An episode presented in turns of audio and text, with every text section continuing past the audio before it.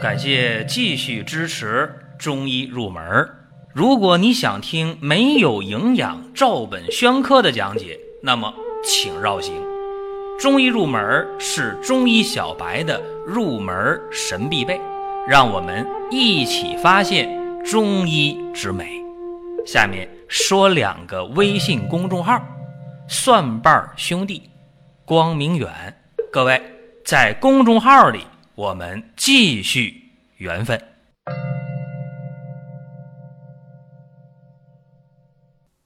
本期节目啊，给大家讲四大怀药啊。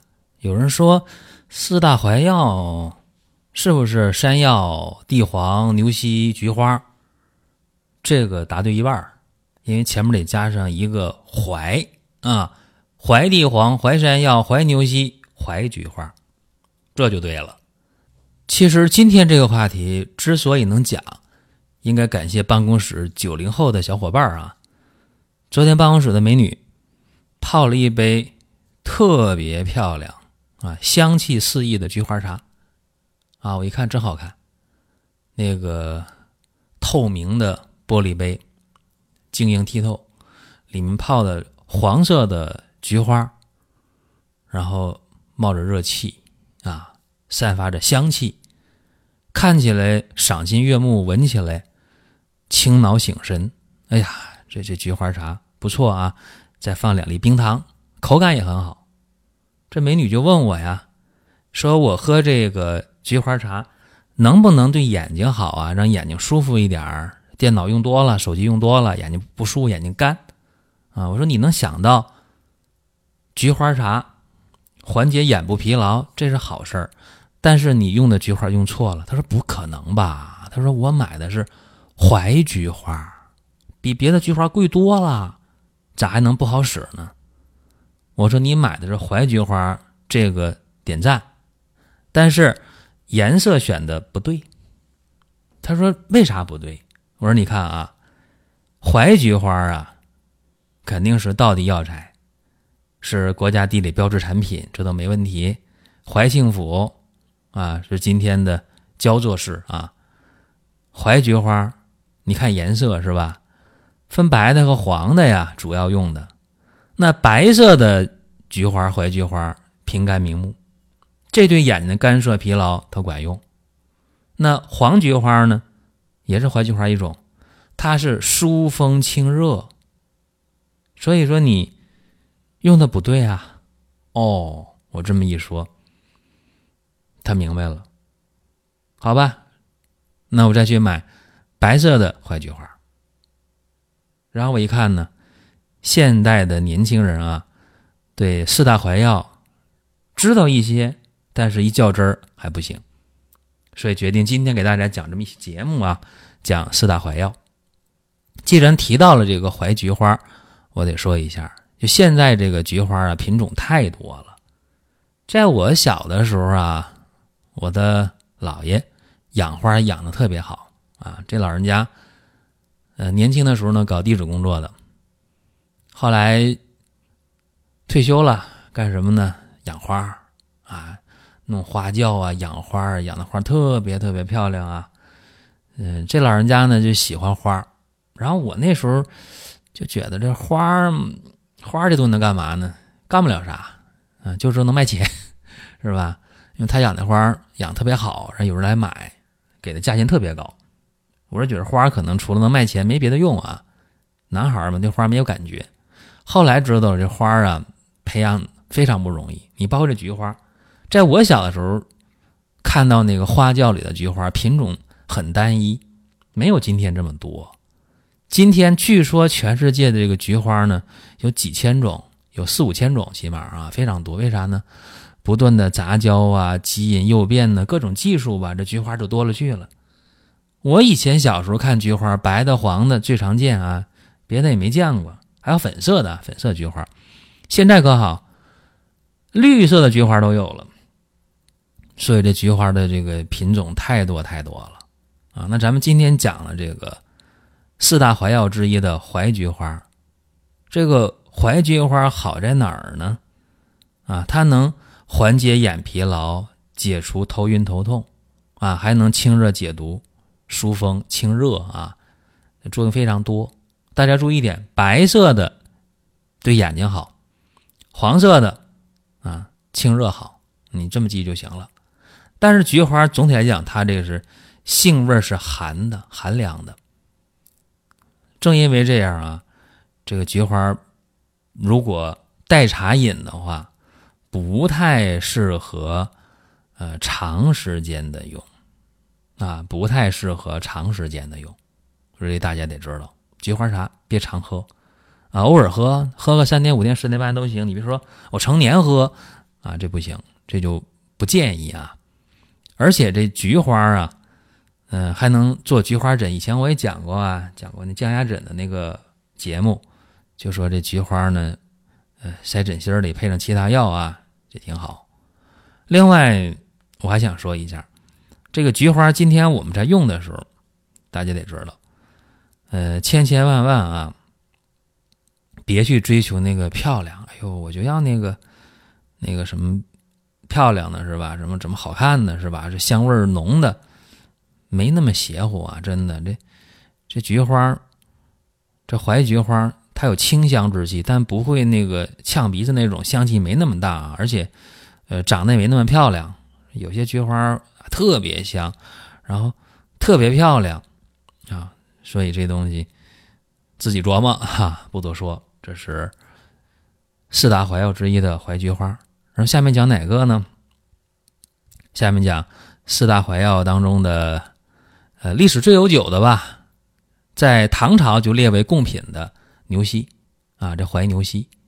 一说怀牛膝，大家就好奇，刚开始中医小白们就说：“哎呦，牛的腿啊，牛的膝盖骨啊，不是，牛膝是草药啊，而且是怀庆者为佳啊，为啥呢？因为当地的这个。”土质啊是非常有意思的，因为在怀庆府啊这一带啊，北靠太行山，南临黄河啊，所以它这个土啊有沙有土，土层还深还厚，然后土呢又肥沃又疏松，降雨呢雨量适中，气候呢又温和，这就特别适合这牛膝扎根儿啊，所以这个身条呃往土里扎的就深。而且根长得比较壮啊，这样的话呢，就是药的品质好，产量大，所以就是怀牛膝呀，它有得天独厚的这么一个生长的条件。那么讲这些，大家说那怀牛膝跟我有啥关系啊？是吧？当然有关系啊，咋能没关系呢？你看啊，这个怀牛膝呀，它是补益之品，而且能引血下行，所以有的时候把它当引经药，有时候把它当做治病的药。你举例子讲啊，说腰腿疼痛是吧？风湿，包括老寒腿啊，包括腰托坐神经疼，造成下肢啊、膝盖以下小腿啊，呃疼啊、麻呀、屈伸不利呀，用这个牛膝做引经药，引血下行，效果特别好。包括在妇科当中啊，治疗这个月经不调，加上牛膝，效果也特别好。啊，这个大家得知道一点啊。说中医大夫给你开牛膝了，啊，你别当成牛腿啊，不是那么回事啊，不是烧烤啊，是是这么一味中药。呃，再有呢，咱先讲一下四大怀药当中的怀地黄。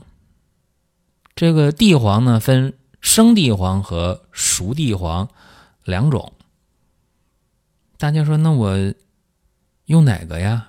开药的时候用用生的，用熟的呀？别急，地黄这味药啊，在明朝洪武年间朱元璋那个时代，那就是贡品。当时怀庆府呢，每年上贡生的地黄、熟的地黄各五十斤，这量不大是吧？但是要求高，菊花心儿、牛角茬都得有。尤其是在明朝的时候，有一个太有名的医学大家了，张景岳。他老人家呀，就把这个地黄用到极致了。他用地黄啊，特别擅长用这个熟地，因为熟地黄啊，味儿厚气薄，啊，滋阴补血，效果非常好。所以你看他那左归隐呢，大营坚呢，治这些真阴精血亏损的啊，就用这个地黄，用熟地黄，用了这个真是如火纯青，用的特别到位。而且我们今天知道，这个生地熟地，呃，区别还是挺大的。为啥这么讲呢？你看这生地黄啊，简单。那你烤到这个八成干了，或者晒到八成干，啊，就这么一个简单的加工。而熟地呢，熟地那就不一样喽。啊，熟地呢，在加工过程当中，它得需要用酒啊泡啊，用酒去蒸啊，去晒呀，啊，它这个炮制的过程就繁琐，所以熟地价格一定比生地要贵。生地呢，它是主要是凉血的。而熟地呢，主要是滋阴补肾的啊，补精血的力量，呃，强大，这就是熟地。包括今天一说补肾，大家说，哎，六味地黄丸，六味地黄丸当中用的就是熟地黄嘛，对吧？包括金匮肾气丸，用的也是熟地啊，熟地黄。这是四大怀药，给大家又讲了这个地黄了啊，说怀地黄，还啥时候没讲了？山药啊，山药没讲，山药这个太常见了，是吧？尤其大家说铁棍山药，对，山药在明朝淮山药也是列为了贡品。这个山药在用的过程当中啊，挺好玩你看今天我们说，哎，吃那个山药粥是吧？啊，今天我们说，哎，山药豆还能做那糖葫芦呢，是不是啊？啊，或者说拔丝的这个山药啊，很多菜。都能用这东西，为啥？因为生地啊，它是药性非常非常的平和，啊，正因为平和了，所以它都能当粮食吃。尤其是那铁棍山药，铁棍山药啊，呃，长得像成年人拇指粗细，所以它不是那么粗的啊。但是这个淮山药这铁棍山药啊，它的这个营养成分特别好。啊，这个水分低啊，不像很多那个粗的山药特别粗啊。我说有些那个山药像小孩胳膊那么粗了，对吧？那不是正宗的淮山药，不是正宗的铁棍山药。铁棍山药呢长，但是细，大拇指粗细，呃，能长到长能长到一米一米以上啊。这个铁棍山药啊，它和熟地一样，就在这怀庆府这个地方又沙又泥的这两河的土壤当中，所以它扎根扎的比较深。它能长得比较长啊。另外，铁棍山药它是味道甘平的啊，归脾、肺、肾啊三脏，所以它滋补起来很厉害呀。所以山药呢，从上往下讲吧，它能够润肺呀、止咳呀、健脾和胃呀；往下说呢，能够补益我们的肾啊，有补肾这样一个作用。所以今天啊，咱们得知道了，这山药呢，好好吃真不错啊。尤其是一些咳嗽的人，很多人咳嗽咳嗽咳嗽，感冒好了就咳嗽，一咳嗽一个月两个月，这时候吃山药非常管用啊，它能够润肺、健脾、补肾啊。这样的话，就把这个久咳呀解决的非常非常好啊。所以你看，山药很不错啊，但是山药有一个问题，大家在外面吃山药都是。雪白雪白的是吧？这以前我也说过，山药特别容易氧化的。你把那皮一打掉了，一遇到空气了，它马上就变黑、变黄。之所以都是白的，往往的双氧水泡的。说这大家大家得知道啊，咱这好的山药，你不用去追求那个颜色的，包括买那饮片也是买中药饮片，山药一拿来块儿是吧，都是那种，哎呀，颜色特别白。这个其实。不如说颜色更真实一点发黄的啊，可能就更靠谱。这山药能多吃？我刚才讲讲那个菊花不能长时间多喝，它凉啊。山药就没有这个顾虑啊，你可以吃，可以把它当饭吃，这都是没有问题的啊。这是本期节目啊，咱们讲的这四大怀药，嗯，给大家简单的说一说，大家有什么想问的、想聊的，在音频下方可以留言。另外呢，提醒各位啊，咱们五二零的活动收官了啊，尾声了，大家赶紧点进来啊，进公众号啊，赶紧领红包啊，大额红包、无门槛红包都有。好了，各位，下一期我们接着聊。下面说两个微信公众号：蒜瓣兄弟。光明远，各位在公众号里，我们继续缘分。